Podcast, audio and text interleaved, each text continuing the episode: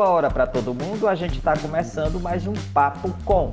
O Papo Com é o podcast que discute temáticas relacionadas à pesquisa em comunicação e suas repercussões para a sociedade. Produzido pelo Praxijó, grupo de pesquisa vinculado ao programa de pós-graduação em comunicação da Universidade Federal do Ceará, em colaboração com outros programas de pós-graduação da área. O programa dessa semana dá seguimento à série Lives Cátedra Intercom 2021, realizada pela Sociedade Brasileira de Estudos Interdisciplinares da Comunicação, a Intercom.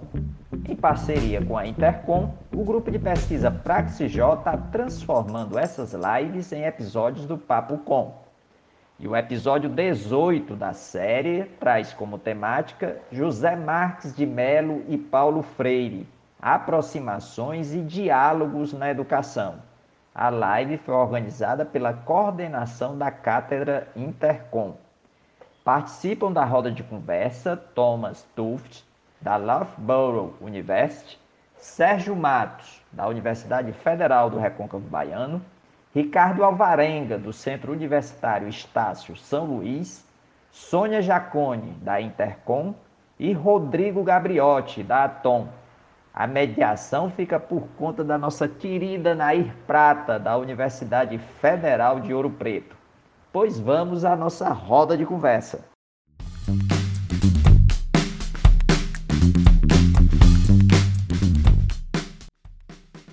Então, já com um gostinho de despedida, nesta, neste nosso penúltimo encontro, a gente não poderia deixar de uh, juntar, de reunir esses dois grandes nomes da educação no nosso país. José Marques de Mello, que é o fundador da Intercom, que faria aniversário essa semana, no dia 15 de junho, anteontem, uh, uh, por quem a gente tem o grande apreço de, de, de dar continuidade a essa obra que ele começou e Paulo Freire, que é o tema do Congresso da Intercom desse ano. Então, muito obrigada a todos e todas que estão aqui conosco e estão nos acompanhando também pelo Facebook. Estamos abertos a perguntas. Se você quiser fazer pergunta, quiser se manifestar, coloque aqui no chat ou então pergunte aí pelo Facebook que nós vamos é, é, trazer essas questões aqui para os nossos palestrantes. Então, com grande alegria, uh, nós recebemos aqui nessa noite cinco palestrantes. O professor Thomas Tuft, da Lowborn University. O professor Sérgio Matos, da Universidade Federal do Recôncavo da Bahia. O professor Ricardo Alvarenga, do Centro Universitário Estácio São Luís. A professora Sônia Jacone, diretora de projetos da Intercom e o professor Rodrigo Gabriotti, da Atom, e diretor de projetos adjunto da Intercom. Eu gostaria de convidar os palestrantes para um boa noite rápido, a gente faz uma rodada de boa noite, depois nós começamos com a primeira fala, que vai ser do professor Ricardo Alvarenga. Professor Thomas, boa noite, é um prazer tê-lo aqui conosco. Muito boa noite, é um prazer estar com vocês desde Londres, um grande prazer. Muito obrigada pela presença, professor. Professor Sérgio Matos, que é uma, uma figura icônica da Intercom, a, a, companheiro do professor Gé Marques. Professor, é uma alegria tê-lo aqui conosco. Boa noite. Alegria nossa. Boa noite a todos os participantes, tanto da mesa como da audiência. Obrigada, professor, por estar aqui conosco. Professor Ricardo Alvarenga, uma alegria tê-lo aqui conosco, professor. Boa noite. Boa noite, professora Naí. Boa noite a todos e todas. A alegria é minha, ainda mais para poder falar de duas figuras tão importantes como Marques de Mello e Paulo Freire. Muito importantes. Professora Sônia Jacone, boa noite, é um prazer tê-la aqui conosco. A professora Sônia Jacone é da comissão que organiza as lives Cátedra Intercom. Eu, a professora Jacone e o professor Rodrigo Gabriotti. Boa noite, Nair, boa noite a todos, né? Que alegria estar aqui agora, não só como organizadora, né, Nair, nos bastidores, mas também participando dessa mesa tão singular e com a presença de amigos, né, o professor Sérgio Matos, o professor Thomas, o Ricardo, o Rodrigo e todos que estão aqui presentes com a gente hoje, que fizeram inscrição para participar da live e também que estão nos acompanhando pelo Facebook. Boa noite, obrigada pela presença de todos. Boa noite, Sônia. Boa noite, Rodrigo Gabriotti. Uma alegria tê-lo aqui conosco. Rodrigo, companheiro e parceiro na organização desta segunda temporada de lives. Boa noite, Nair. Boa noite a todos da mesa, a todos que nós, estão nos acompanhando. É um prazer estar aqui, ainda mais é, para falar do professor Marques. É, eu que fui aí um dos últimos orientandos dele, antes da partida dele, infelizmente. É, e também por estar aqui fazendo uma das coisas que ele mais gostava e hoje tendo a oportunidade de trabalhar num dos lugares que ele mais gostava, que é a Intercom. Boa noite, Rodrigo. Muito obrigada. Então, muito obrigada a todos e todas. Nós estamos vendo aqui pelas pessoas presentes aqui, tantas pessoas queridas e amigas que fazem parte da Intercom e da, da trajetória da Intercom. Então, sejam todos bem-vindos e bem-vindas. Então, como eu falei, o nosso tema de hoje é José Marques de Mello e Paulo Freire, aproximações e diálogos na educação. Então, eu convido a fala agora o professor Ricardo Alvarenga para abrir essa nossa série de falas de hoje sobre esse tema. A palavra é sua, Ricardo. Professora Naí, muito obrigado pela oportunidade. Eu queria, na pessoa da professora Naí, agradecer toda a Intercom né, por essa oportunidade de fala. Eu que estou tendo a graça de poder falar aqui diretamente do Maranhão, o estado que mais vacina brasileiros contra a Covid no, no país, né, e onde nós temos a cidade, a primeira cidade brasileira 100% imunizada é, com, a, com, a, primeira dose da vacina, que eu acho que em tempos como o de hoje, e falar de Marques de Mello e falar de Paulo Freire, é inevitável que a gente também retome questões sociais importantes. Então, quero demonstrar também a minha satisfação né, é, de ter aqui compartilhar essa mesa com figuras tão importantes, né? Professor Sérgio Matos, que nós já tivemos a oportunidade de trabalhar em projetos, né, capitaneados aí pelo professor Marcos, uma alegria muito grande. Professor Thomas Tuff também, que foi uma referência no, na minha tese de doutorado, que eu defendi recentemente, né? E que é uma pessoa que eu admiro bastante, professora Sônia Jacone e Rodrigo, que são pessoas queridas, amigos queridos, né? Dessa trajetória criada pelo professor Marques, impulsionada por ele.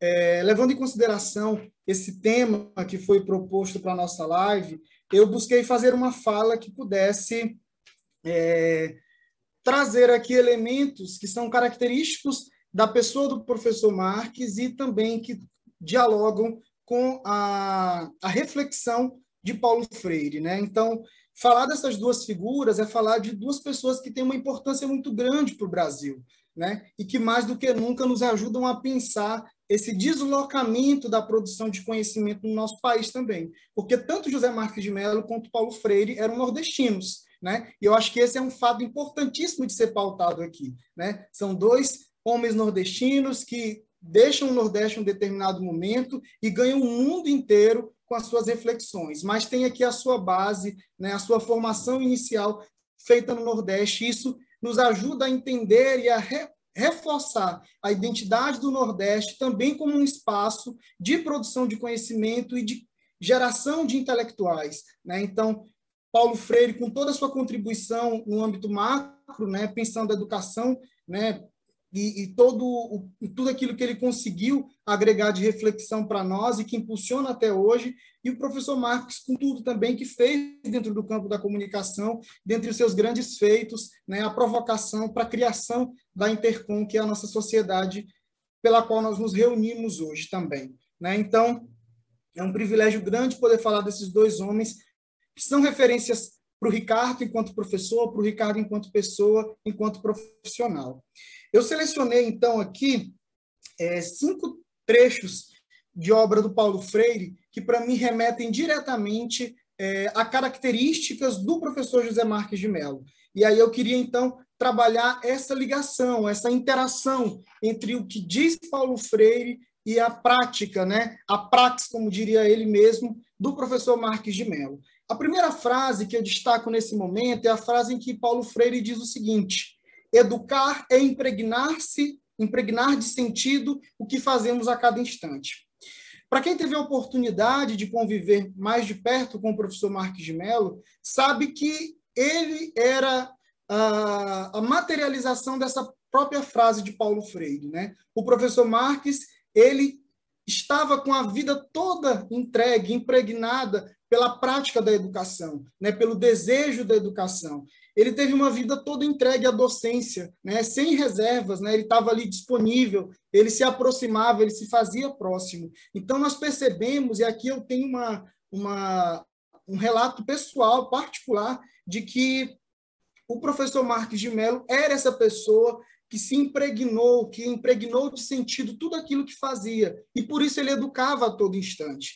E aqui eu recordo com muita é, é, saudade né, das diversas oportunidades que nós tivemos de encontro lá na Universidade Metodista, também na Intercom. Né? Eu, como fui orientando dele de mestrado e fui orientando também no doutorado, infelizmente, é, no meio do doutorado, ele nos deixou e eu tive que continuar essa trajetória, mas, de toda forma, eu estou, assim, sou muito grato é, por toda essa possibilidade de conviver e de aprender com esse grande mestre, que é o professor José Marques de Mello, que, sem dúvida nenhuma, impregnou de sentidos, de sentido todas as suas práticas e levou tudo isso em prol da educação, em prol de um educar. Uma segunda frase é, de Paulo Freire, um segundo trecho de reflexão de Paulo Freire, que eu traria nesse momento, é justamente o amor como um ato de coragem. Né? Paulo Freire dizia que amar é um ato de coragem. E o professor Marques de Mello, é, que teve né, essa relação de entrega, de compromisso efetivo com a docência, ele permiti, permitia a todos nós que estávamos próximos também uma relação afetiva, né? uma relação democrática com seus orientandos, né? é uma democração, é uma, uma relação de participação, né? onde a gente estabelecia um vínculo, gerava uma, uma proximidade. Né? Eu lembro aqui com muito carinho né, de todas as oportunidades que eu tive de visitá-lo na sua casa, né, de, de almoçar com ele, conversar, aprender, conviver com ele, né? E eu acredito que é, esse fato de o professor Marques conseguir ensinar através da convivência, né, da relação, é algo que é muito característico é, da sua trajetória e que dialoga muito com essa perspectiva da educação como uma prática de liberdade também de Paulo Freire, né? E eu acho que a, em grande maioria os orientandos do professor Marques de Mello conseguiram trazer consigo essa característica dele, né? Eu, por exemplo, tenho também uma relação de muito carinho e de muito respeito pela professora Cecília Peruso, né, que foi orientanda dele, que eu acho que carrega junto com ela também muito dessas características de uma relação de proximidade e que, através dessa relação de proximidade, ela educa, ela fortalece, ela cria vínculos e, assim, ela acaba transformando também. Né? Então, são relações que transformam. Né? Não ficava apenas naquele, é, é naquele momento ali da sala de aula, havia um diálogo, havia uma disposição, uma disponibilidade para o contato, para a interação. Eu acho que isso é um ponto fundamental de pensar. E hoje, enquanto professor, eu me inspiro muito nesses dois professores, porque são pessoas que me motivaram e que me mobilizaram né, é, para todos os avanços que eu fui tendo na minha vida. E hoje, quando eu tento ser professor, quando eu sou professor, eu tento é, aprender cotidianamente com aquilo que eu vivenciei com eles. Uma terceira frase, um terceiro pensamento de Paulo Freire que me chama muita atenção e que eu trago para compartilhar aqui nesse momento é a frase em que ele dizia, né? Que educar trata-se de aprender a ler a realidade para em seguida poder reescrever essa realidade, né? Então, ler a realidade para depois escrevê-la. É, eu me recordo muito é, do professor Marques de Mello na aquela característica dele de novos projetos, de impulsionar né, sempre uma reflexão sobre o que estava acontecendo. Né? Ele gostava de fazer os eventos ali pegando os motes é, dos acontecimentos do tempo. Lembro com clareza que de uma pesquisa, inclusive, professora Sônia, professora Nair, professor Sérgio, nós participamos junto, que foi a pesquisa Um Dia na Imprensa Brasileira, ali que a gente analisou né, uma série de jornais do Brasil inteiro e que foi ali fruto também de um olhar muito atento do professor Marques a essa realidade. Ele estava sempre muito atento a isso e nos provocava nesse processo. Né? Então, para ele, de fato, a educação passava por essa lógica de aprender a ler a realidade e, lendo essa realidade, nós poderíamos transformá-la. Então, são essas práticas que o professor tinha que iam sempre nos tirando do comodismo, né? Eram sempre os novos projetos, eram os, e-mails, né? Eu lembro ali das terças-feiras que ele estava na cátedra, que a gente passava na sala dele e já tinha um projeto, uma proposta nova é, de interação. Então, a, esse movimento de estar olhando a realidade, e a partir desse olhar transformar é, é, algo que é muito característico da obra de Paulo Freire e da prática do professor José Marques de Mello. Sem falar também em todo o compromisso que o professor Marques teve ao longo da sua história na construção né, é, e no desbravamento de, de áreas de pesquisa, de campos de pesquisa. Destaco aqui o protagonismo do professor né, é, nessa leitura de, de, de, desse movimento de aprender com a realidade, a partir do momento em que ele impulsiona os estudos sobre a Escola Latino-Americana de Comunicação, né? também lá no início da sua trajetória, em que ele escreve sobre comunicação e libertação, comunicação, relações de poder, leitura crítica da mídia, todo esse papel também que ele teve na formação de instituições que deram respostas sociais muito importantes dentro dos seus contextos, e aqui eu destacaria, por exemplo, ao CBC, né, que é a União é, Cristã de Comunicação, e também a Inter com que até hoje nós podemos celebrar aí, é, é, a vivacidade dessa instituição. Uma penúltima reflexão de Paulo Freire, que eu relaciono diretamente com a obra e com a praxis do professor Marques de Mello, é justamente a frase em que ele diz, né? Os homens se educam entre si, mediados pelo mundo, né? E aqui eu trago muito essa reflexão e essa, essa lembrança do professor Marques é, em valorizar aquilo que, que o aluno tinha, né? em perceber a potencialidade desse aluno.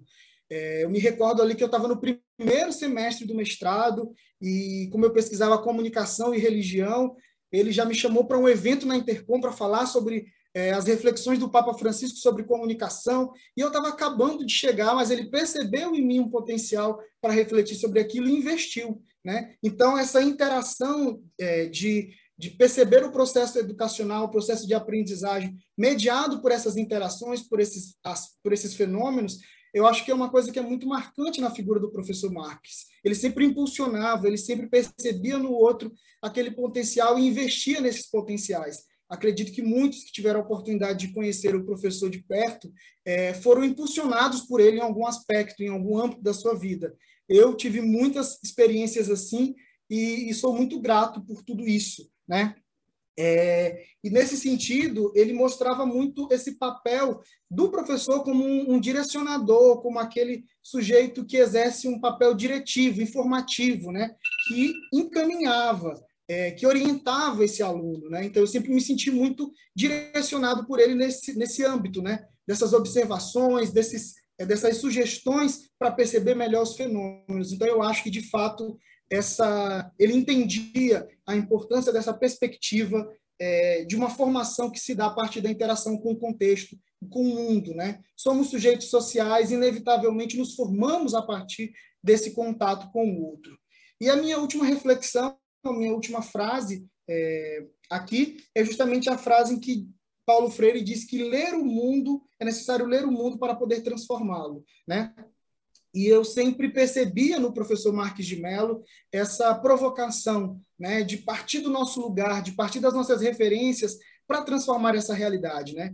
Como eu falei no início da minha fala, eu sou natural do Maranhão, né, e é uma, um estado do interior aqui do Brasil, que fica na região Nordeste, para quem não conhece, ou quem nunca ouviu falar direito do Maranhão, pensa que a gente é do norte, mas a gente é nordeste, né? É, eu cheguei no mestrado para fazer o mestrado com o professor Marcos, fui muito bem acolhido.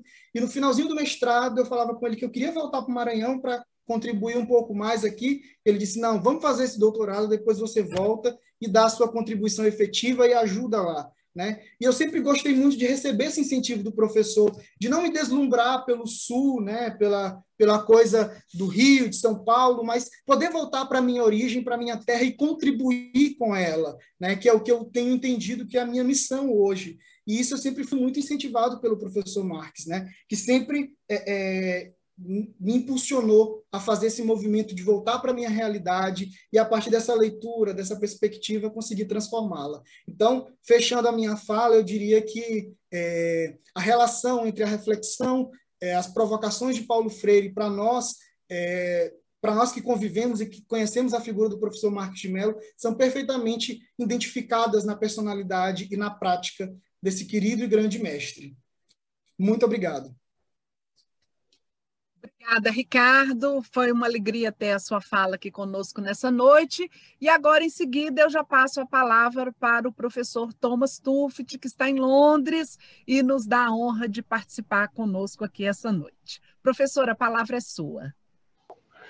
Muito obrigado. Então, é, mais uma vez, obrigado pela, pelo convite de falar hoje à noite. É, eu acho que, bom, eu estou usando mais o, o, José Marques de Mello como um gancho. Eu, eu é, de fato, preparei uns slides mais sobre o Paulo Freire, mas já aproveitando o contexto a, a forma que é, Ricardo também falou, eu diria, é, bom, eu, eu, fiz uma entrevista com o José Marques de Mello, é, acho que foi em 2012, 2014, onde a gente também falava do, da, da, ligação entre ele e o Paulo Freire, e lá no Nordeste, no ano 1963, 64, é, quando eles se encontraram é, no trabalho de alfabetização, é, quando é, Marcos de Mello trabalhava em Pernambuco, tinha um vínculo aí muito estreito com o trabalho naquela época do Paulo Freire.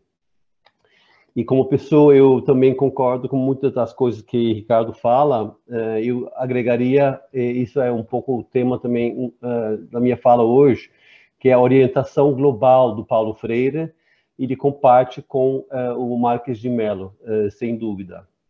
Mas, mas o ênfase do que eu queria falar hoje é sobre o processo de comunicação e mudança social influenciada por Paulo Freire. De que jeito que é que ele, que ele influencia esse campo da comunicação. Um, eu queria também viajar além do Brasil nesse nesse contexto e falar mais sobre o, a influência do Paulo Freire nesse espaço uh, global uh, dentro do campo da da pesquisa e praxis da comunicação, uh, identificando algumas experiências específicas que eu vou passar daqui a pouquinho mas antes de tudo, eu também queria. Eu não sabia que vocês teriam mais uma live semana que vem, mas eh, recordando um pouco uh, o fato do Martin Barbeiro, que um, acaba de falecer, eu queria só fazer esse recordatório, essa, essa memória, ao, em homenagem ao Martin Barbeiro também, uh, fazendo também a ponte entre Barbeiro e Paulo Freire. Eu, eu, fiz, eu convidei o Martin Barbeiro à, Dinamarca faz 10 anos, mais, em 2010. Eu fiz uma entrevista para ele, onde eu falava, eu fiz essa pergunta, que vou, vou falar agora. Em la revista Antropos, eh, Antropos de, eh, de 2008, está em espanhol, hicieron uma edição especial em homenagem a todo tu trabalho intelectual. E há um texto onde haces referências a, a dois teóricos principais, Paul Ricoeur e Paulo Freire. ¿Cuál es el vínculo? Ahí Martín Barbero explica que ahí fue exactamente el concepto de mediación. De hecho, yo no me daba cuenta de la importancia que iba a tener en el desarrollo de mi vida intelectual, pero lo que es cierto es que yo me encuentro con que Paulo Freire construye una fenomenología del lenguaje, sin citar a ningún fenomenólogo, pero construye una fenomenología del lenguaje por la cual él arma un método que es de la construcción de las palabras generadas. El concepto de generador que yo tenía agarrado también por el lado de la gramática eh, generativa de Chomsky. Mira, empataba Chomsky con Freire, claro. Nada mais isso, um, que tinha um vínculo estreito entre o, a trajetória intelectual do Martin Barbeiro com o próprio um, um, Paulo Freire. Enfim, o que eu queria enfocar hoje, então, são algumas experiências, algumas convividas que eu tive eh, dentro do campo que eu onde eu pesquiso, que é o campo da comunicação para a transformação social, mas é, é, começando com um, um, a minha primeira, um dos meus primeiros encontros com o Paulo Freire, que foi em 1987, eu tinha encontrado com ele um, como jovem estudante naquela época, em, na zona leste de São Paulo, fazendo meu trabalho de pesquisa para o mestrado, e tivemos a, o privilégio de convidar ao Freire a Dinamarca, ele veio, e o que me surpreendeu, e pra, eu conto isso como anedota hoje, é a grande é, um, audiência que tivemos num encontro lá, onde ele veio com Moacir Gadotti, um, convidando a. Foi uma, uma sessão aberta e vieram muitos professores uh, de primária e secundária, uh, de acadêmicos universitários, de, só para ilustrar um, o, o nível de, um, de uh, influência que, que teve, essa, em, em, eh, em, princípio, foi principalmente a pedagogia do oprimido, o livro que impactou muito na Dinamarca, e não só na Dinamarca, nos países nórdicos. Tivemos também, uns anos depois, eh, em 1991, um grande evento um, estudantil de estudantes de segundo grau, eh, eu estava trabalhando numa ONG naquela época que organizou esse evento de mobilizações de recursos. Eram uns estudantes de, de secundária dando um dia de trabalho, cobrando de um, eh, um dia de trabalho. Mobilizamos muito dinheiro e esse dinheiro foi um, é, eh, passado para ONGs que trabalhavam no Brasil naquela época, FASE no Rio e SESI na Bahia e uh, foi, um, foi uma, uma campanha estudantil uh, profundamente inspirada uh, na, na, na, educação, na prática educacional do Paulo Freire. o princípio de ação, reflexão, ação. Não era só isso de agir dentro do possível, dando um, um dia de trabalho e cobrando e entregando dinheiro para uma campanha, mas era também dois meses de reflexão então, só para dizer que houve eventos, e continua tendo eventos, mas era mais naquela época, eu acho, eventos aqui eh, nos países eh, nórdicos que tinham uma relação forte eh, com o Paulo Freire, que visitou muitas vezes, eh, não só veio uma vez a Dinamarca, mas eh, foi muitas vezes a, a Suécia e foi a, a, Finlândia também. O resto da minha apresentação vai ser sobre eh, comunicação, então. Um, outro exemplo é a, a, inspiração do Paulo Freire no, no trabalho do uh, uh, Juan Dias Bordenave, um paraguaio uh, carioca, morou muitos anos no Rio, mas era paraguaio e no, no final da sua, no finalzinho da sua vida, durante o um, governo do presidente Lugo no, Brasil, no, no Paraguai, se instalou um, uma, uma secretaria de informação e comunicação para o desenvolvimento com o ministro uh, Augusto dos Santos, que chamou ao próprio Bordenave uh, para ir criando um, espaço uh, de comunicação para o desenvolvimento do jeito bem, freire, bem freiriano, eu diria. Bom, bem Bordenave também, que é um, um acadêmico importante no campo da comunicação e participação, e se foi criando um mestrado e uma série de programas de graduação eh, no Paraguai. E só para eh, reconhecer o vínculo que do Bordenave com Freire, eh, de uma entrevista que eu fiz com o Bordenave em 2011, ele fala assim, falando da, da, da dos encontros dele com o Freire, a primeira vez que se encontraram foi em 1979, acho, em Genebra.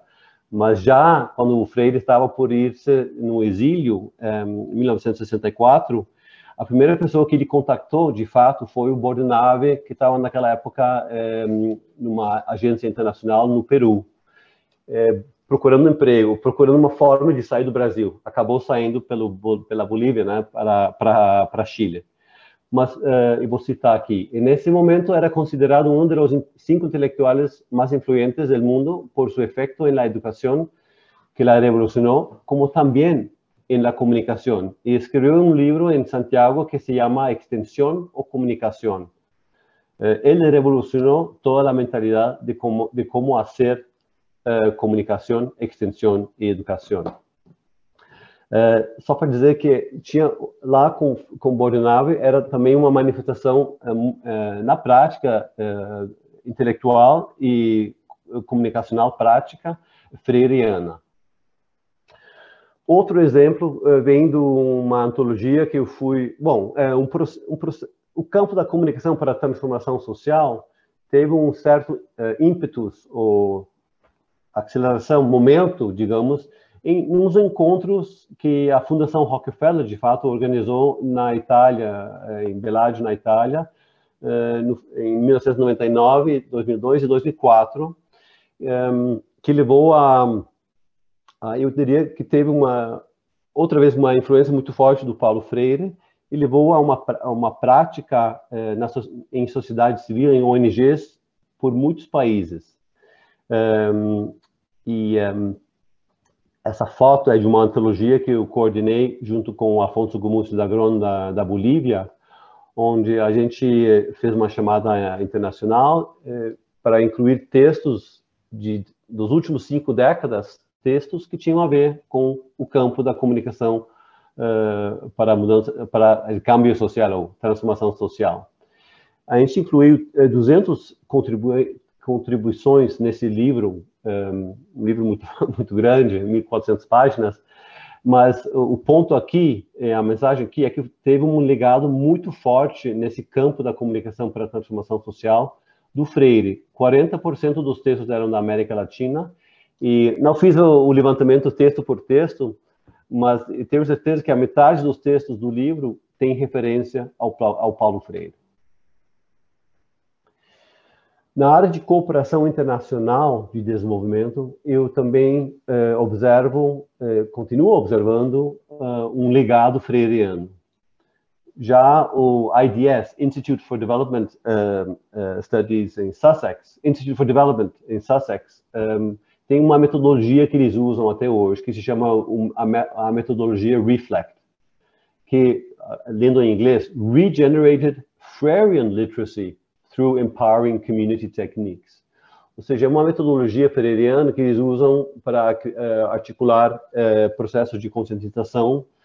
Uh, e, um, por exemplo, eu trabalhei um pouco com uma, uma ONG em, em alguns países africanos, em Malawi Ruanda, um, onde eles trabalham com Reflect, promovendo diálogos comunitários como uma, uma, uma metodologia central um, é, e que tem um, uma linha direta para trás para o legado é, do Freire. Programas do Banco Mundial, de organizações bilaterais, como o SIDA na Suécia, entre outros, da na Dinamarca, também tem programas que eu diria, até hoje, mantém-se uma, uma, um legado eh, da filosofia de educação, mas também da praxis eh, da, de educação do Paulo Freire. Um, Olha, uh, indo ao finalzinho, um, no campo da, de estudos de comunicação, eu diria é um, um, pouco distinto a influência do Paulo Freire. É óbvio na América Latina a influência, uh, mas se a gente um, e já dei o exemplo do, do Bordenave e que um, fez referência a esse livro que aqui está na imagem, Extensión na Comunicação. Um, mas se você vê uh, fora da América Latina, continua tendo uma influência na comunicação alternativa, o Paulo Freire, um, mas, se, mas se a gente vê o campo da comunicação, de pesquisa de comunicação uh, internacionalmente, eu acho que é mais limitado. Uh, e como eu digo aqui nessa slide, eu acho que os desafios têm a ver com uma, um certo etnocentrismo, que não tem só a ver com Paulo Freire, eu acho que e algumas questões. Não é uma questão é, que tem a ver com a linguagem, com, porque os livros dele são todos, muitos traduzidos ao inglês, por exemplo. Eu acho que, bom, poderia ser um tema para a gente discutir depois. Como se explica essa, eu aqui chamo de marginalização e etnocentrismo no campo. A gente tentou, por exemplo, fazer, eh, no início da década de 90, eh, eu estava trabalhando numa ONG, a gente, chamou uma, uma série, esses nomes aqui, Michel Matelar, Valério Fanzalida, Claudio Checon, um, veio também, uh, contribuiu uh, Cecília Perusso, Ana Maria Fadul, contribuíram a um número especial uh, da revista dinamarquesa de comunicação, publicamos em dinamarquês esses textos, tinha lá atrás toda uma, uma referência nos textos de Peruso, textos de Ana Maria Fadul, um, entre outros, ao, ao uh, pensamento freiriano, mas um, ehm, a, continuou sendo um campo, eu diria, um, uh, onde os textos do Freire não chegaram a pegar muito. Um, agora, estou no processo, junto com um, é, a Dilson Citelli e a Ana Suzina, de coordenar uma edição especial da revista um, Matrizes, para é, o, semestre que vem, é, será publicado, sobre uh, Paulo Freire e o campo da comunicação. E aí a gente vê é, uma contribuição da, África do Sul, é, de Colin Chassi, onde ele faz toda uma... Um, decompõe, ele, é, como se diz, ele é, deconstrói a influência que Freire teve na África do Sul. Uh, tem outra contribuição do Pradip Tomás, da Índia, que também faz um, uma, um recorrido para trás é, e fala da primeira visita de Paulo Freire em 1978 à Índia. Tem uma contribuição da, da de Filipinas, onde ele, a Maria Celeste Cadiz, com alguns colegas, contam a história da influência do Paulo Freire no, na construção de uma, desenvolvimento de, uma, de um mestrado de comunicação lá, etc, etc. O próprio Boaventura de Souza Santos, num dos seus últimos livros, um, ele reconhece a influência eh, do Freire e de Orlando Falsborda no trabalho dele. Um, é, e, mas isso, isso, são países como Índia, África do Sul, Boaventura em Portugal, é, Iberoamérica, mas continua sendo, eu acho, uma pergunta aberta, essa que faz Ana, Maria, Ana Zamirano em Gazette, em 2016, eh, onde está o Paulo Freire? É, nesse processo de de-westernizing communication studies.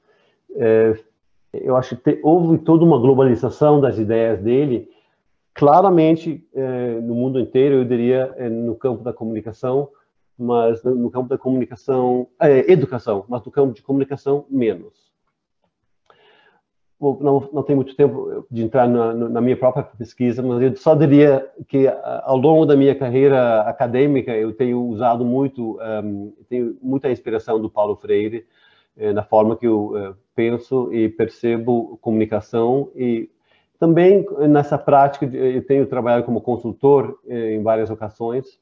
Também eu trago essa perspectiva de comunicação que traz, eh, que vem do Freire nesse meu, uh, meu trabalho prático também.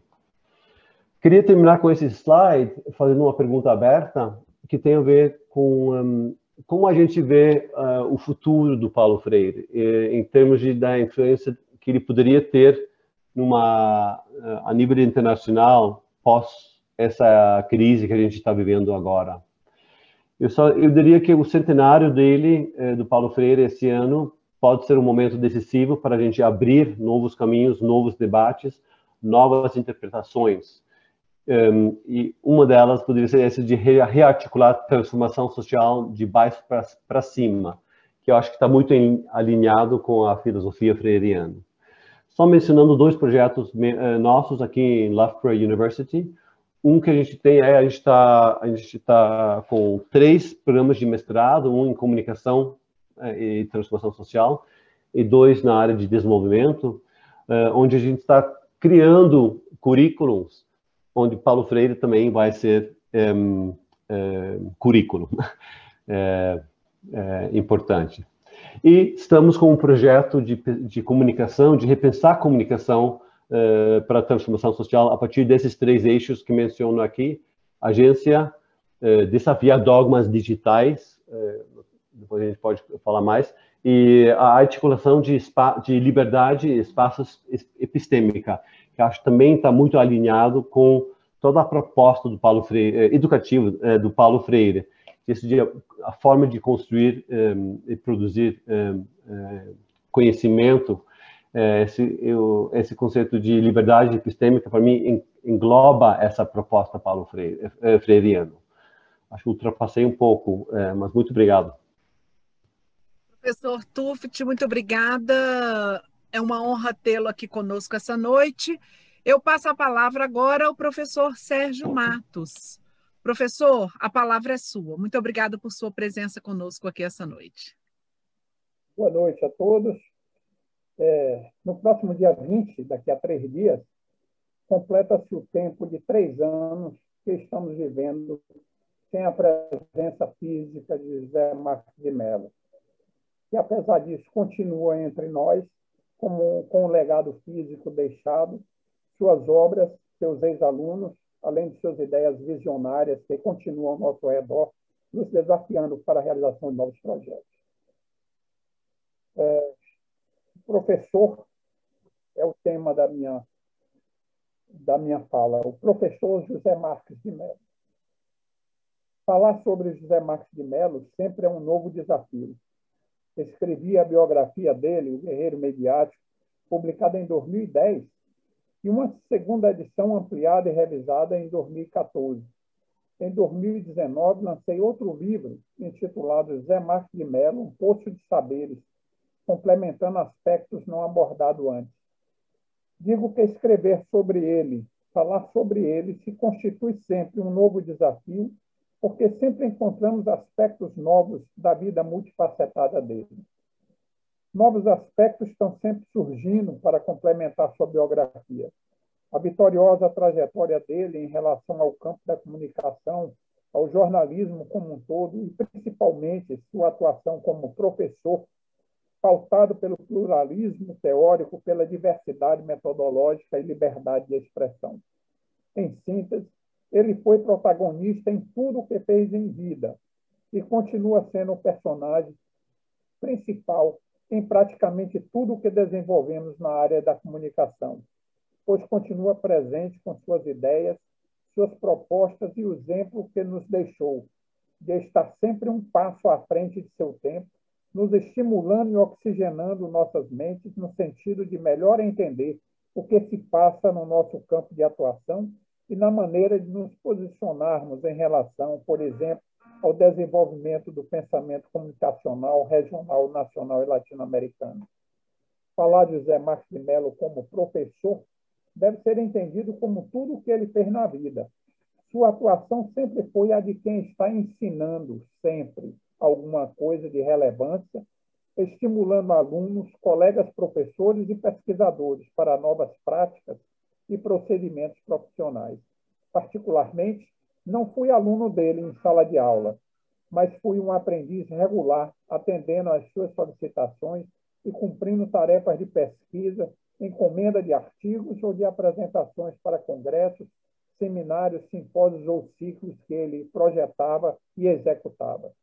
Dessa forma, também me sinto como se tivesse sido um aluno dele em sala de aula, tendo em vista que estar próximo a ele, em qualquer ambiente, era como se estivéssemos em sala de aula.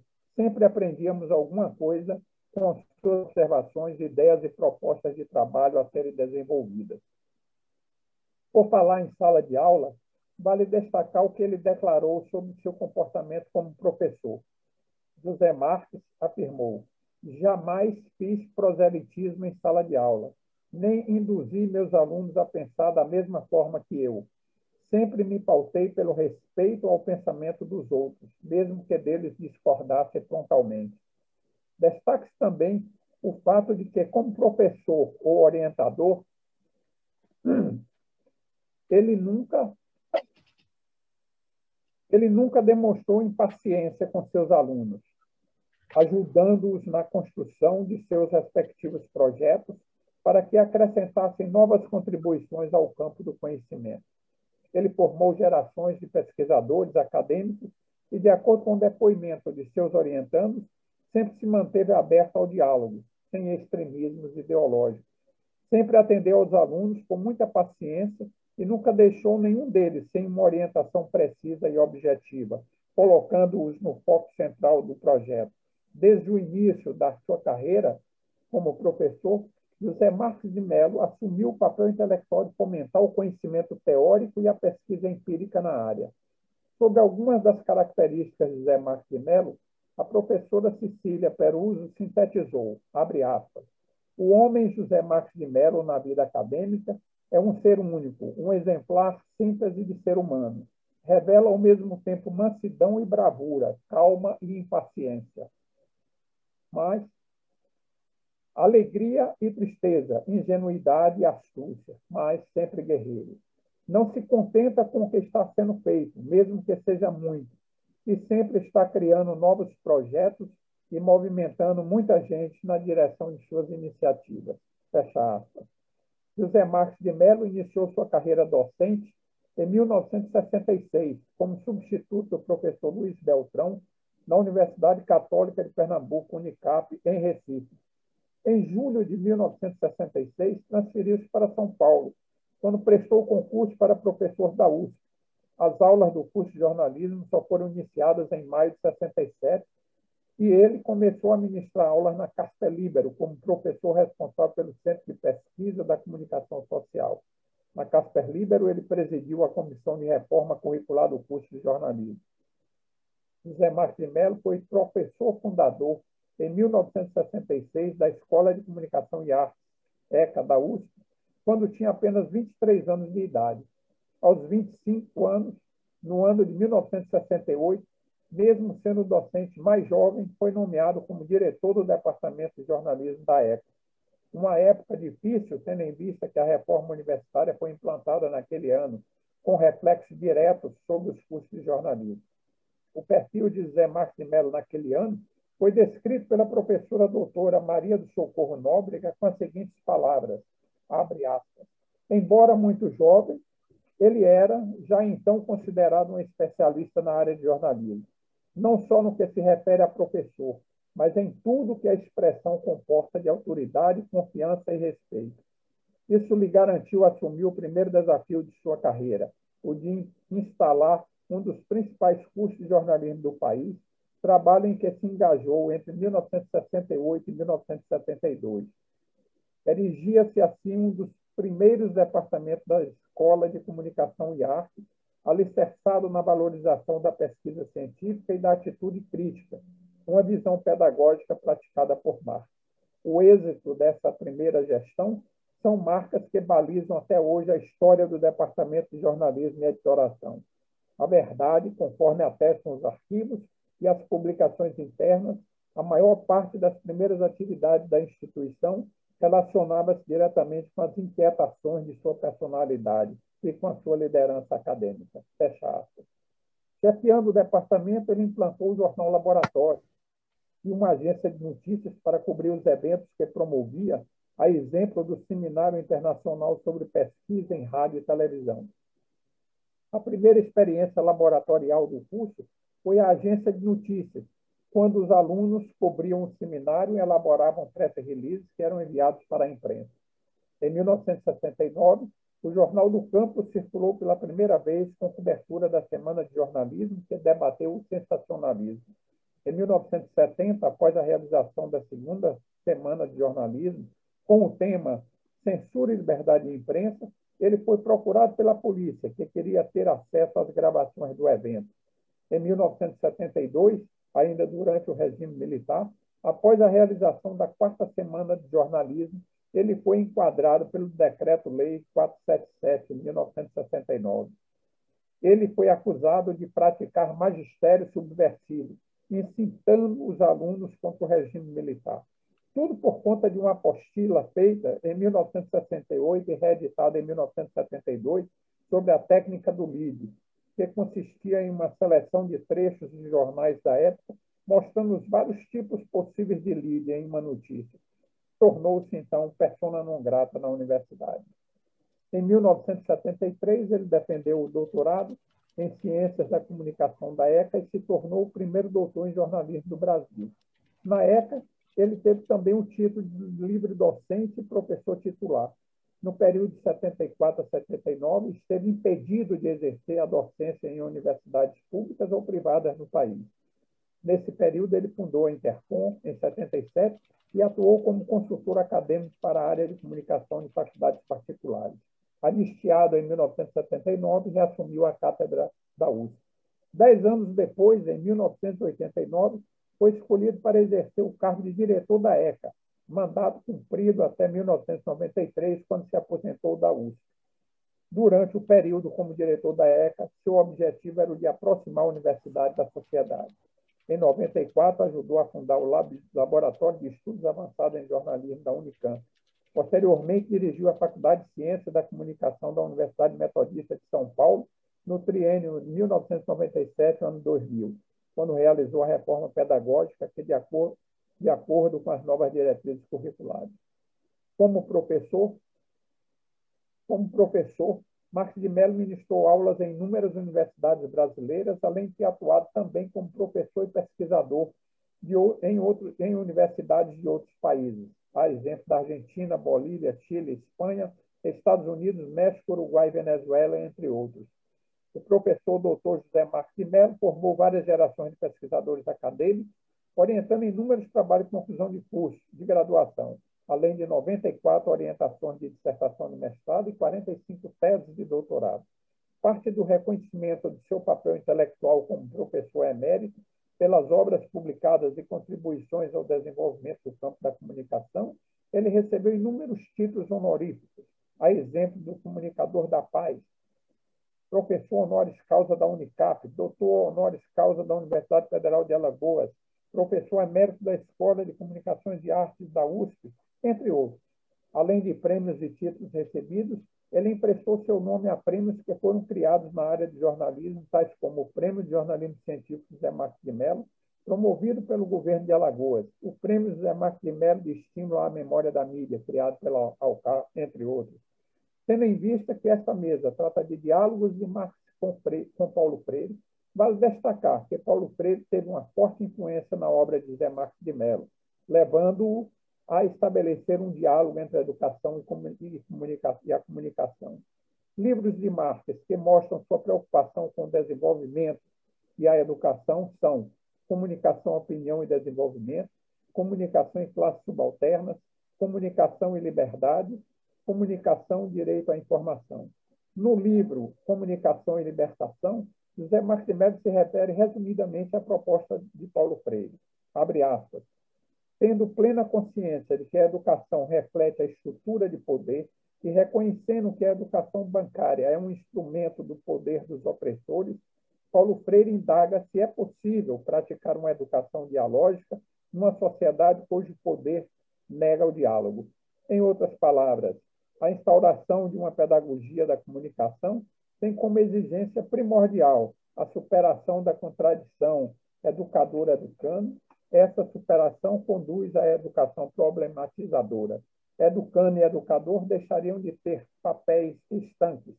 Ambos, assim, se tornam sujeitos do processo em que crescem juntos. Fecha aspas. Vale salientar que Marcos esteve com Paulo Freire em 1965 em Santiago do Chile, quando teve acesso aos originais do livro Educação como Prática da Liberdade, que foi publicado em 1967. Marques leu os originais, que, segundo ele, apresentavam um discurso revolucionário, mas não no sentido radical. No entanto, o livro-chave para entender Paulo Freire é Educação como Prática da Liberdade. Esse livro é mais importante do que Pedagogia do Oprimido, porque, segundo Marx, é uma pedagogia da comunicação. Por isso me identificava muito com ele, disse ele, disse Marx. Tendo lido os originais do livro Educação como Prática da Liberdade, Marx de Mello encontra em Freire referência para formular sua análise crítica a respeito do ensino da comunicação no Brasil, no segmento da didática da comunicação social, e isso o estimulou a trabalhar com o tema. Enfim, como o professor Zé Marx de Mello formou várias gerações de pesquisadores, mas se destacou também como construtor de instituições e fomentador de outras. Teve atuação em diversas entidades nacionais e internacionais, a exemplo da Intercom, a BPEC, Labjó, Cátedra Unesco, a BEG, a UCA, a Ibercom, Orbicom e a MCR, a LAIC, o BC, entre outras. Destaque especial devemos salientar deve ser dado à fundação da Escola Latino-Americana de Ciências da Comunicação. Muito obrigado.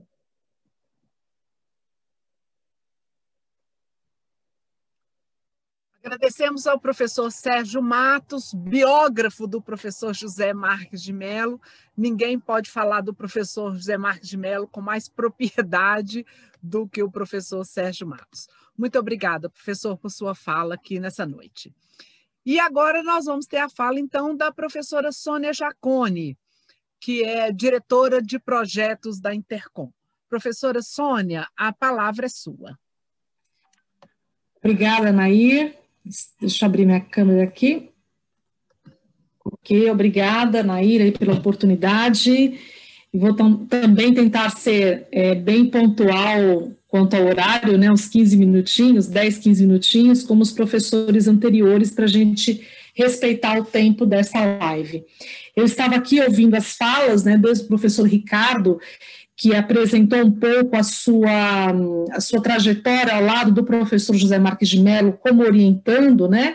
E da, da sua é, da, da, situação angustiante que ele passou na metade do seu doutorado, quando o professor Marques então nos deixou e ele ficou ali com o projeto é, nas mãos, né? O projeto de doutorado em andamento, e foi um desafio para o professor Ricardo Alvarenga que eu acompanhei de perto esse, esse momento. E depois ouvi o professor é, Tuft trazendo né, reflexões assim, é, os teóricos que estudam o professor Marques Marques de Mello fora do país, trazendo citações, trazendo essas obras, esses pesquisadores é, é, extramuro, né, em outros países, estudando o Paulo Freire e fazendo essa, esse trabalho, essa aproximação com o professor Marques de Mello. E agora ouvindo o professor Sérgio, né, trazendo aí citações tão interessantes que eu realmente não conhecia, viu, professor Sérgio? Confesso a, falar que eu não tinha conhecimento que o professor Marques de Mello, por exemplo, havia lido os originais da obra, né, da, comunica da educação para a libertação, como o professor falou aí, que interessante, né, e o professor falando até que ele, a opinião dele, achando mais importante essa obra do que a pedagogia do oprimido, né? Então, é, que interessante, eu não conhecia e, e foi bom ouvir essas citações que o professor Sérgio nos trouxe. E eu venho trazer aqui, então, um pouco a minha experiência na prática, né? Como foi falado lá pelo professor Ricardo, a praxe. Essa prática do professor Marques, que ele valorizava tanto no processo de educação. Assim como o Paulo Freire, o professor Marques, eu fiquei buscando né, aproximações entre o professor Marques de Mello e o professor Paulo Freire, é, assim como o professor Paulo Freire, o professor Marques de Mello, ele promovia, e eu sentia isso, nós percebemos nas falas anteriores, uma horizontalidade na relação professor-aluno é, os, os, alunos se sentiam, né, quando, antes de chegar perto do professor Marcos, antes de conhecê-lo, ficavam meio temerosos. Como que eu vou me aproximar do professor Marcos, dessa figura, né, dessa personagem tão importante, autor de tantos livros, tão renomados, então os, os alunos ficavam meio assim, receosos. E conforme iam convivendo com o professor Marques de Mello, percebiam que o professor colocava o aluno no, no patamar de igualdade, horizontal mesmo, assim como Paulo Freire fazia. Não existia, o professor Marques, ele quebrava ele procurava quebrar essa hierarquia, professor, né, num, num, certo patamar, num certo nível mais elevado, e o aluno aqui embaixo, porque você é aprendiz. Não existia isso com o professor Marx. Eu lembro quando nós estávamos ali na cátedra, na cátedra Unesco, na Universidade Metodista, é, todos ficavam juntos, né, numa roda, num círculo, é, e debatendo temas, às vezes você não entendia daquele tema, o que estava sendo debatido, e ele fazia, fazia questão de incluir as pessoas que iam chegando para participar daquele debate, e ele era muito é, é, perceptivo, o professor, ele, ele, era, ele, ele era muito antenado em tudo, e ele conhecia as pessoas assim de uma forma incrível, né? ele batia o olho, ele já percebia muita coisa. Ali, numa poucas conversas ele já pegava muita coisa da pessoa, e ele logo já entregava um texto para aquela pessoa, indicava um livro para é, aquele aluno se aproximar das discussões. Então, o professor Marcos ele tinha essa característica, como a gente observa no Paulo Freire também, nas leituras que nós fazemos sobre ele, né? essa relação professor-aluno ser uma relação muito próxima, mais horizontal e que promove um aprendizado, uma aprendizagem conjunta, né? E também os princípios metodológicos do professor Marques de Mello, assim como a gente faz leitura sobre o Paulo Freire, os seus princípios metodológicos, passam pela, é, é, pelo respeito ao aluno, pelo respeito ao educando, né? Então, olha para o aluno de uma maneira muito respeitosa, valorizando a bagagem que aquele aluno traz valorizando a trajetória do aluno. Então, a cultura do aluno, o conhecimento que ele traz até aquele momento, assim como Paulo Freire, que a, a sistematização da pedagogia do, do, Paulo Freire passa por isso, né? Principalmente ali tem um círculo de leitura, né? Que o é, é da, desculpa da cultura, não da leitura da cultura, é, passa por essa, por essa por esse, por esse caminho, né? Respeitar a, a cultura do, do, aluno, né? A regionalidade, as características, a, as palavras que eles conhecem, o dia a dia, a vivência, e a partir daquela vivência, trabalhar a educação, trabalhar a, o conhecimento, a aprendizagem. Assim mesmo, assim também fazia o professor Marques de Mello. E aí eu venho contar um pouquinho a minha história, como é, orientanda de doutorado do professor José Marques de Mello. É, eu comecei a fazer o doutorado na Universidade Metodista em 2012, em 2008, desculpa, concluí em 2012. Em 2008, eu comecei com a professora doutora Sandra Reimão, que hoje está na USP, nós caminhamos ali praticamente um ano e meio é, com a professora Sandra Reimão no meu doutorado, mas aconteceu da professora Sandra Reimão tomar outros caminhos. Né? Ela foi para a USP, teve que deixar a Universidade Metodista, e aí eu fiquei com o projeto na mão, né? esperando outra pessoa ali para me orientar. Encontrei o professor Marques, ele me adotou, e aí a gente começou a estudar o meu projeto. A primeira coisa que o professor Marques de Mello fez comigo, ele falou que aquele projeto que eu havia iniciado era um projeto interessante, bacana, porém não para trabalhar com ele naquele momento, que ele tinha um outro projeto é, para é, me apresentar. Mas antes de me apresentar, ele pediu para eu contar minha história para ele. Eu contei a minha história para ele. Ele já conhecia parcialmente. Eu era professora já na Universidade Metodista, formada em letras. O meu mestrado, é, minha graduação em mestrado foi em letras, e depois que eu parti para a comunicação social. Contei a minha história para ele e ele falou o seguinte para mim. Eu tenho um projeto para você, Sônia. Eu falei, ótimo, professora. Um projeto que me interessa e vai interessar também a você. Eu falei, muito bem, qual é, professor? Ele falou, mas é sobre o Graciliano Ramos. Eu falei, ótimo, né? Conheço o Graciliano Ramos como literário, as obras dele, fui professora de literatura muitos anos no ensino médio. Ele falou, então, mas você conhece ele como prefeito, como gestor público? Eu falei, olha, eu sei que ele foi, mas eu não, nunca estudei esse perfil dele. Ele falou, ah, então tá, então você vai para a Palmeira dos Índios, tá? Eu falei, onde? Ele falou, Palmeira dos Índios, você conhece? Eu falei, não. Ele falou, olha, se eu não me engano, que ele era muito, uma coisa que o professor Marques de Mello, ele era, Marques de Mello era, era assim, muito cômico, né? Ele falou, olha, se eu não me engano, fica lá para os lados de Alagoas, vai para lá, procura saber e vai. Eu falei, mas eu vou fazer lá o quê, professor? Ele falou, não sei, vai lá e vê. Eu falei, não, acho que, ele, deve estar de brincadeira comigo, né? Não é possível. Eu vou abandonar esse doutorado. Ele falou, eu falei, é sério isso, professor? Ele falou, é, vai para a Palmeira dos Índios, quando você voltar, você conversa comigo. Eu falei, mas o que, que eu vou fazer em Palmeira dos Índios? A única coisa que eu sabia era Graciliano Ramos, que ele falou para mim, que eu faria um estudo sobre Graciliano Ramos e que ele, um estudo voltado para o perfil é, administrativo dele, né, ele como prefeito. E por que ele falou isso? Porque eu, eu na Universidade Metodista, eu trabalhava na universidade, na, na, na faculdade de administração, trabalhando comunicação administrativa. Então, ele tentou juntar um pouco do que eu fazia, né, na atuação na Metodista, a minha formação. E aí eu fiquei uma semana e meia questionando se aquilo era verdade. Será que é para ir para Mas o que, que eu vou fazer lá? Como era férias, era quase chegando o mês de julho, eu falei, eu vou, eu vou para Palmeira, vou para Palmeira dos ver o que, que é isso. Fiquei atentada, né? Fiquei ali aguçada em conhecer. E fui. Eu falei, e no meio do caminho eu falava, o que, que eu vou fazer em Palmeira dos Índios? E fui, né? Encarei o desafio ali meio como férias também para conhecer um lugar. Cheguei em Alagoas, né? E aí eu descobri que tinha que pegar mais um outro transporte para chegar até Palmeira dos Índios, fui descobrir como que era isso. Peguei uma Kombi, foi literalmente uma Kombi, fui até Palmeira dos Índios e cheguei lá. Quando eu cheguei, eu, né, no hotel, eu fui procurar, tinha algumas informações sobre a prefeitura, né, e eu falei, vou lá ver o que que acontece.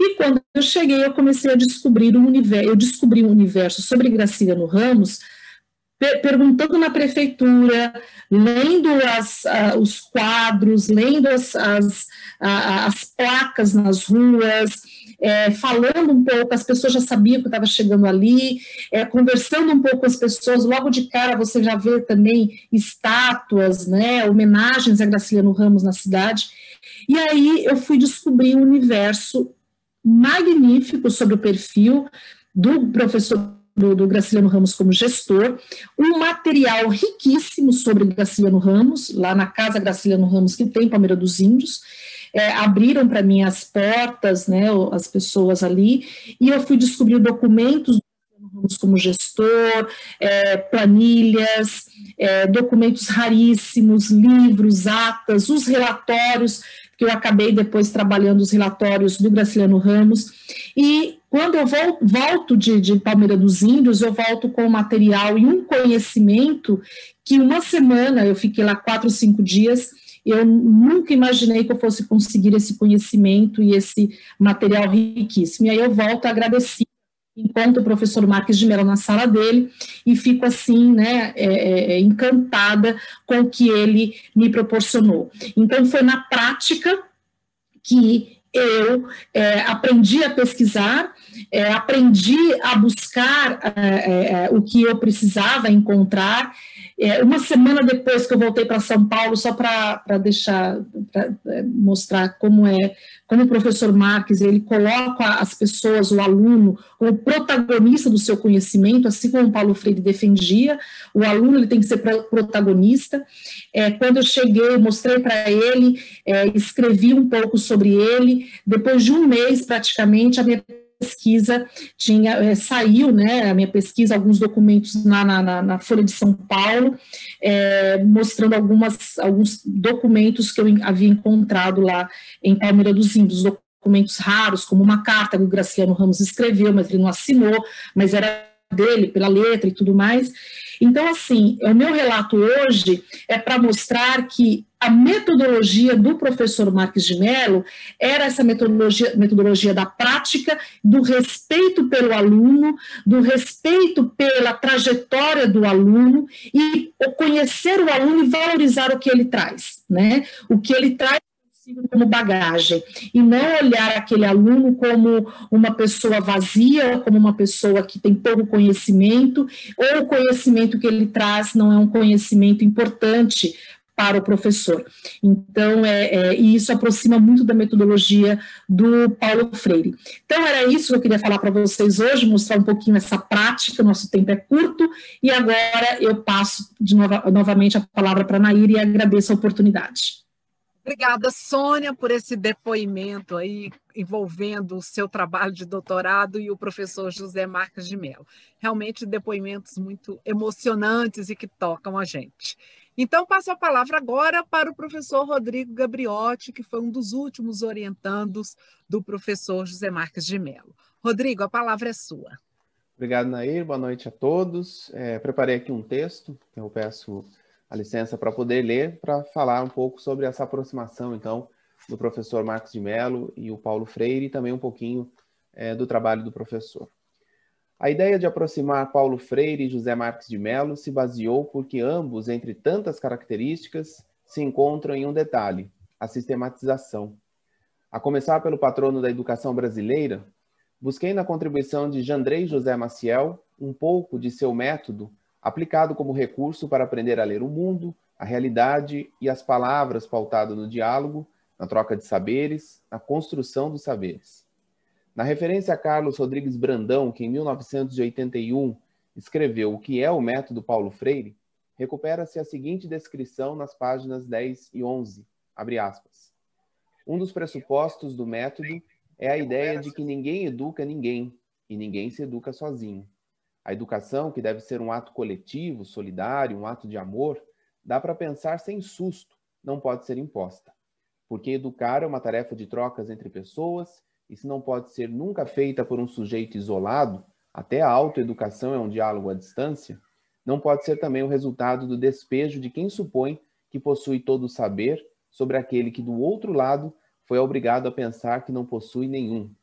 Não há educadores puros, pensou Paulo Freire, nem educandos. De um lado e do outro do trabalho em que se ensina e aprende, há sempre educadores educandos e educandos educadores. De lado a lado se ensina, de lado a lado se aprende. Fecha aspas. Aqui encontramos um ponto convergente, um lugar onde as ideias de um e de outro podem coabitar. Presencialmente, como já dito aqui pelo professor Thomas Tuft, se encontraram em Recife, como dito também pelo professor Sérgio Matos, se encontraram no Chile, mas nas ideias, eles se encontram porque estabeleceram fundamentos e pressupostos teóricos reproduzidos e difundidos por pesquisadores da educação, da comunicação, da cultura, da educomunicação e outras perspectivas e possibilidades interdisciplinares. O método Paulo Freire não tem essa nomenclatura teórica em relação ao professor José Marques de Mello, mas a sua conduta como professor, pesquisador e orientador teve aspectos que Paulo Freire priorizou.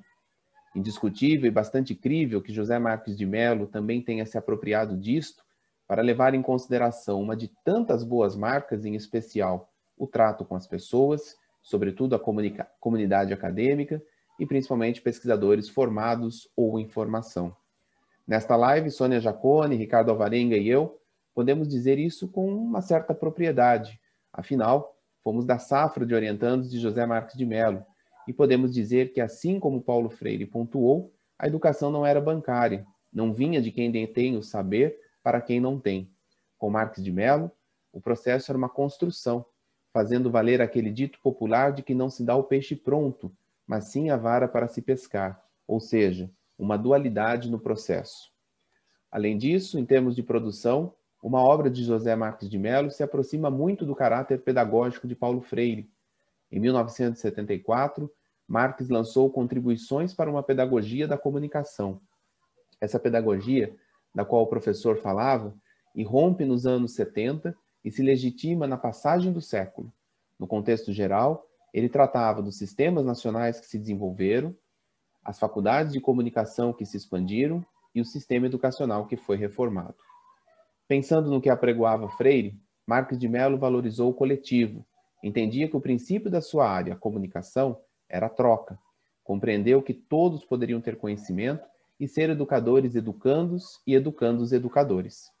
Mais do que um nome, essa essência que ficou quando se fala de José Marques de Mello, porque em todas as suas, danças, suas andanças pelo Brasil e pelo exterior, agregando e formando escolas, associações científicas, etc., ele já tinha uma visão à frente do seu tempo. Lá nos anos 80, reuniu em Santos, no Congresso Nacional da Intercom, pesquisadores brasileiros e internacionais, a começar pelos latino-americanos e norte-americanos, depois portugueses e espanhóis, Levou seu brasilianismo ao Ciespal em Quito, no Equador, que lhe abriu portas para depois transitar pelos Estados Unidos. Assim, o professor José Marques se relacionou para refletir, se vinculou para atender o que acontecia em diversos momentos sociais, culturais e comunicacionais e defendeu arduamente perante todos que a América Latina tem uma escola de comunicação com pensamento autônomo.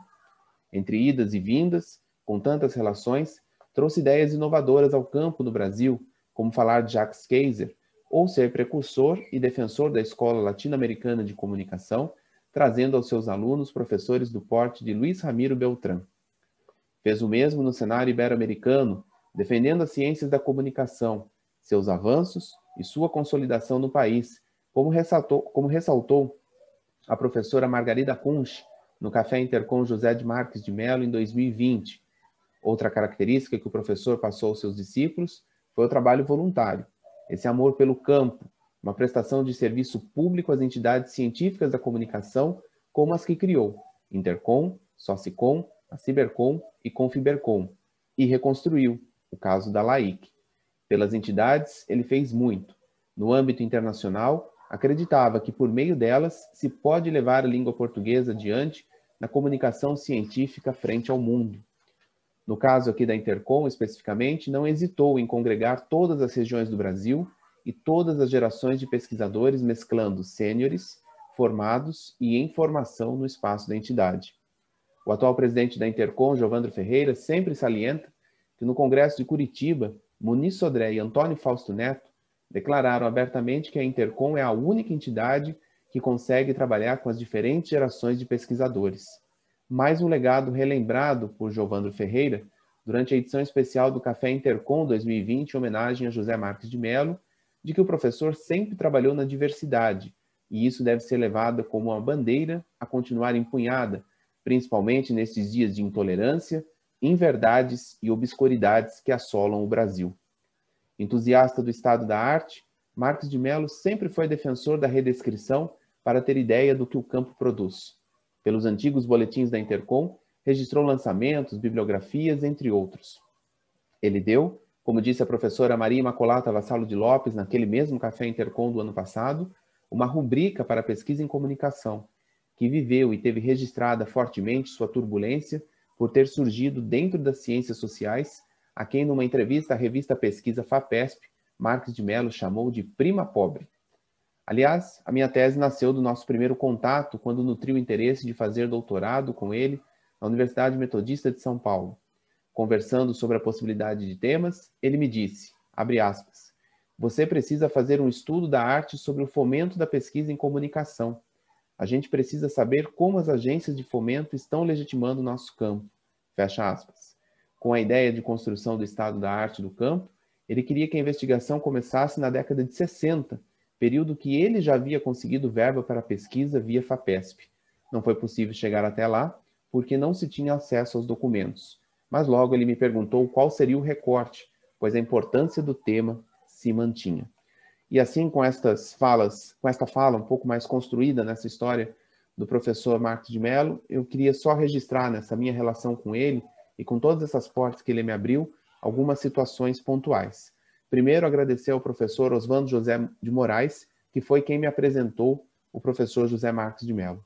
Em segundo passo, a memória do professor José Marcos de Mello, que me acolheu como seu filho acadêmico, a dona Silvia Marques de Mello, esposa dele, porque nessa linha né, de, de educador, e nessa relação que o Paulo Freire falava de educandos e educadores, o professor Marques não fazia o nosso local de contato apenas a universidade, mas ele abria as portas do seu apartamento em São Paulo para que estivéssemos sempre lá. E o terceiro ponto que eu queria colocar é que se relacionar com o professor Marques de Mello, é, além de toda a, a, questão do seu conhecimento, dos seus desafios, dos seus projetos sempre prontos e audaciosos para dar para a gente, é, é, ter convivido com o professor de Mar Marques de Mello foi a constituição de uma rede. Afinal, foi por meio dele que ingressei no programa de pós-graduação, o saudoso programa de pós-graduação de comunicação da Universidade Metodista, onde tinham professores de excelência e onde eu tive também a possibilidade e o prazer de conhecer a professora Cecília Peruso, que na reta final do meu doutorado, já com o professor Marx, é, com a saúde debilitada, foi uma grande apoiadora e uma, e uma co-orientadora é, no projeto, na, na, minha tese de doutorado, e com quem até hoje tem alguns é, trabalhos realizados também. Foi pela rede José Marques de Mello, digamos assim, que conhecia a Sônia Jacone, na casa do professor, num sábado de manhã.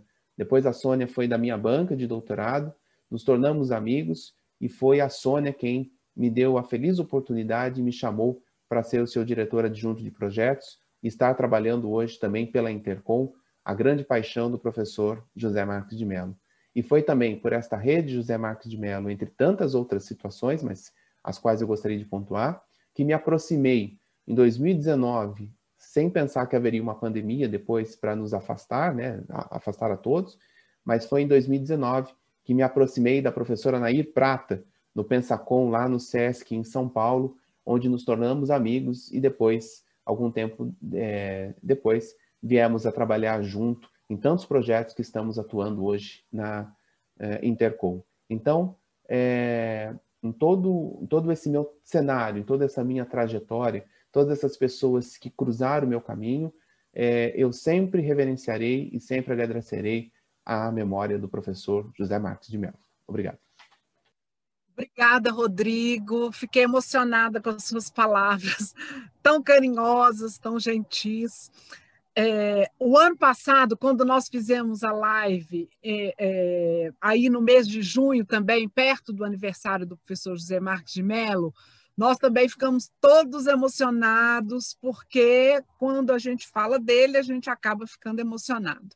E agora, de novo, esse ano, a, hora que as pessoas vão falando, vão relembrando, a gente fica emocionado. Muito obrigada, viu, Rodrigo, por suas palavras.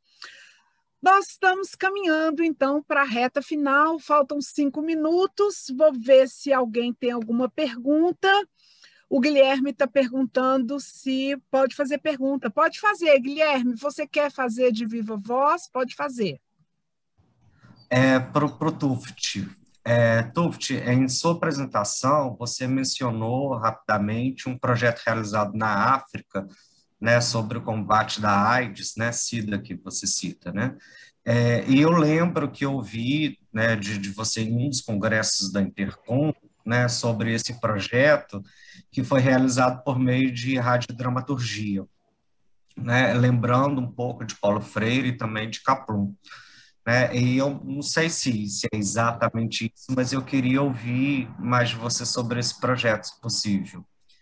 Né? E, a outra questão, né, para o colega Sérgio, né, meu colega da UFRB, né, Ricardo, que estarei semana que vem no FolkCon, né, Sônia, né, você, né, e Rodrigo, assim, de pensar método Marcos de Mello, né, de pesquisa em comunicação e ensino em jornalismo, né, se isso não poderia ser um, um tema de uma próxima coletânea, né, é, com, com, uma pesquisa em rede, enfim, para vocês pensarem, já que tem um método Paulo Freire, né, por que não também um método Marcos de Mello? É isso. Obrigada, gente. Guilherme. Professor Tuft, a palavra é sua. Obrigado. É, obrigado, Guilherme, pela pergunta. É, é verdade que foi, eu já em um congresso anterior de como falei desse projeto. É um projeto um, da, de uma ONG chamada ADRA, que trabalha em vários países na África com a radiodramaturgia em Malawi em particular, com muito sucesso, mas também em, outro, em Ruanda. Eu fui visitar esses projetos como consultor, mas também pela curiosidade, combinando com minha curiosidade de vincular ficção televisiva. Eu fiz meu doutorado sobre telenovela brasileira uh, faz tempo, mas um, e uh, tem vínculo com Freire e com Mário Camplum, como você uh, como você menciona no sentido que o que eu mencionei, o reflect, a metodologia reflect da um, ehm, de Sussex, do, do jeito do, da, do pessoal de Sussex, tem sido usado como como criação de espaço de comunicação, de diálogo sobre justamente esses programas de rádio um, ehm, novela ou de rádio dramaturgia que a Adra produziu. Também produziram eh, televisão tipo é, ficção televisiva, seriados, digamos, televisivas, usando a mesma metodologia, já mais restrito por questões de trabalhando em, em zonas rurais não era possível. Mas é, era um exemplo, sim, confirmando isso, que que estava que tem esse vínculo com, com Paulo Freire, confirmando isso, sim. Obrigada, professor Tuft. Se o, o, o, Guilherme me permite, eu vou passar a pergunta para o Sérgio Matos, ao invés de passar para todos, porque o nosso tempo já está terminando. Pode ser, Guilherme? É, Sérgio, a pergunta do Guilherme, então, foi é, se existe um método José Marques de Mello para pesquisa em comunicação e jornalismo. Pergunta difícil, Sérgio? Não, não é seja difícil, mas é, é, Zé Marques tinha um método muito característico dele de produzir. Né? Ele, eu posso contar uma pequena história aqui, que eu encontrei com ele é, na Unicinos, e ele me perguntou qual é o livro que você está produzindo, o que é que você está pesquisando? Aí eu disse, bom, eu estou tentando fazer um livro sobre jornalismo, fonte e opinião. Ele disse, como assim? Não, são entrevistas, né? são fontes e tal. Aí ele pegou e disse tá bom. Aí conversamos sobre isso, aí ele foi embora. E na Intercom a gente se encontrou e ele disse assim, olha aqui os originais do meu novo livro. Eu disse, qual é? Jornalismo, forma e conteúdo. Ele, não negócio da entrevista comigo, que eu disse que era sobre entrevistas, né, sobre fontes de jornalismo, ele virou e disse mas eu não tenho nenhuma entrevista grande, só tenho entrevistas pequenas em jornal. Aí ele só, só saiu e ele pensou, então ele deu um nó em pingo d'água. Ele pegou um, vou dar um exemplo, ele pegou uma entrevista que ele concedeu à Folha de São Paulo sobre o diploma, cassação do diploma. Aí o que é que ele fez? Ele decompôs a entrevista, ele publicou o texto da entrevista, 20 linhas mais ou menos, explicou quem era a jornalista que tinha feito, deu informações sobre essa menina, decompôs em perguntas a resposta que ele deu e como o texto foi apresentado e falou sobre o jornal. Então ele fez isso com todas as entrevistas. Então as entrevistas que ele deu, ele decompôs, identificava o repórter, identificava o jornal, falava sobre o jornal que publicou, sobre o repórter e a decomposição das palavras. Esse, esse seria um método genial dele de, de, fazer as coisas. Outro é como ele fez, por exemplo, a enciclopédia da comunicação no Brasil. Ele movimentou quase mil pesquisadores. Na época, eu lembro que muita gente na Intercom condenava, achava que era uma loucura, e ele conseguiu. Ele, ele tinha aquele chicote na mão, como a gente podia dizer o seguinte: ele tinha que trabalhar com a pedagogia da palmatória. Aí chamava, fulano, vem cá, faça isso aqui assim, Beltrano, faça aquilo. E ia, todo mundo tinha e obedecia e fazia aquilo. Ele responsabilizou cada pessoa a, a buscar mais 20 outros pesquisadores e criou uma rede de pesquisa para poder fazer a coisa. Agora, ele tinha um método dele pessoal de fazer a pesquisa dele. Eu acho que é uma, uma boa sugestão para a gente trabalhar e desvendar melhor esses, esses laços de marketing com a pesquisa e como ele produzia e como fazia os outros produzir. São métodos diferentes. Eu acho que seria uma boa forma de encerrar essa live a professor José Marques de Mello, que é com um projeto, né? Um projeto bem grande. Né? Se ele estivesse aqui conosco, ele certamente transformaria essa questão proposta pelo Guilherme em trabalho. Né? A Sônia gostaria de completar, Sônia? Sim, gostaria de fazer uma observação que quando você passou para o professor Sérgio, né, para perguntar se o professor Melo tinha um método, né, se ele via esse método do professor, aí eu olhei a pergunta do, do, do, do Guilherme, o Guilherme já está, já, ele já afirma que existe o um método, né, Guilherme? Olha, que tal fazer aí uma live, né, se não me engano, ou fazer um projeto é, onde discute esse tema, né? Então, é, existe esse método, acho que precisaria sistematizar, né, professor Sérgio, para passar esse método adiante e fica aí um desafio, né, Nair? Uma proposta. Sim, de sim. fazer aí uma reunião, um grupo, para sistematizar esse método, para a partir da sistematização deste método, passar a ser ensinado ou divulgado, né? Eu acho que nasce aí uma grande proposta, um desafio que vale a pena a gente pensar com carinho. E a professora Cecília Peruso, que foi citada tantas vezes, eu acho que é uma pessoa que pode ajudar nessa. Com certeza. Né, nesse desafio aí, como uma grande pesquisadora, professora de metodologias, é, né, de, de, de, desse desafio, né? Sistematização. Vamos lá, vamos em frente. Foi um prazer, obrigada, Rodrigo, por palavras tão carinhosas. Eu também fiquei aqui, falei para a Nair, troquei mensagem no WhatsApp. Eu falei, o Rodrigo quer acabar com a gente, né, Nair? É, muito obrigada pelo carinho e a gente fica feliz quando a gente, de alguma forma, contribui, né, é, na, com a trajetória de alguém. É muito bacana isso. Então, eu vou encerrar. Gostaria de agradecer a todos os nossos participantes aqui da mesa, professor Thomas Tuft, que está em Londres, dando, nos dando a honra de participar, o professor Sérgio Matos, a professora Sônia Jacone, o professor Ricardo Varenga, o professor Rodrigo Gabriotti. E a todos os, a, a, a, os participantes que se inscreveram aqui para participar conosco aqui dessa live, todos e todas, muito obrigada. E também ao pessoal que na, está nos acompanhando pelo Facebook. Foi uma alegria compartilhar esse encontro com vocês para a gente falar de Paulo Freire e de José Marques de Mello e encontrar aí esses pontos de convergência entre esses dois grandes mestres nossos. Muito obrigada a todos, todos e todas, uma boa noite e até terça-feira.